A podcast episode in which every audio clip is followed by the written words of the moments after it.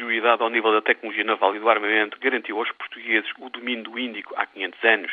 De então para cá, os países europeus e os Estados Unidos foram sempre dominantes ao nível do armamento. Esta superioridade não vai desaparecer de uma década para a outra. Mesmo assim, vale a pena prestar atenção ao que está a acontecer nesta área a nível internacional.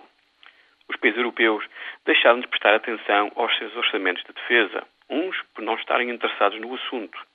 Os outros até podem estar interessados, mas não têm agora dinheiro para investir nas suas forças armadas. Do outro lado do mundo, as coisas são muito diferentes. 2012 será o primeiro ano desde há muitos séculos em que a Ásia gastará mais dinheiro na sua defesa do que a Europa. Este rápido aumento das despesas militares está a ser particularmente claro no sudeste da Ásia. Como é que se explica isto?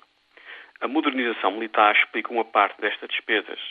A outra parte está relacionada com o controle e a influência das linhas de comunicação marítimas num arco geográfico que vai do Japão ao Índico. O Estreito de Malaca continua a ser tão importante como no tempo de Afonso de Albuquerque.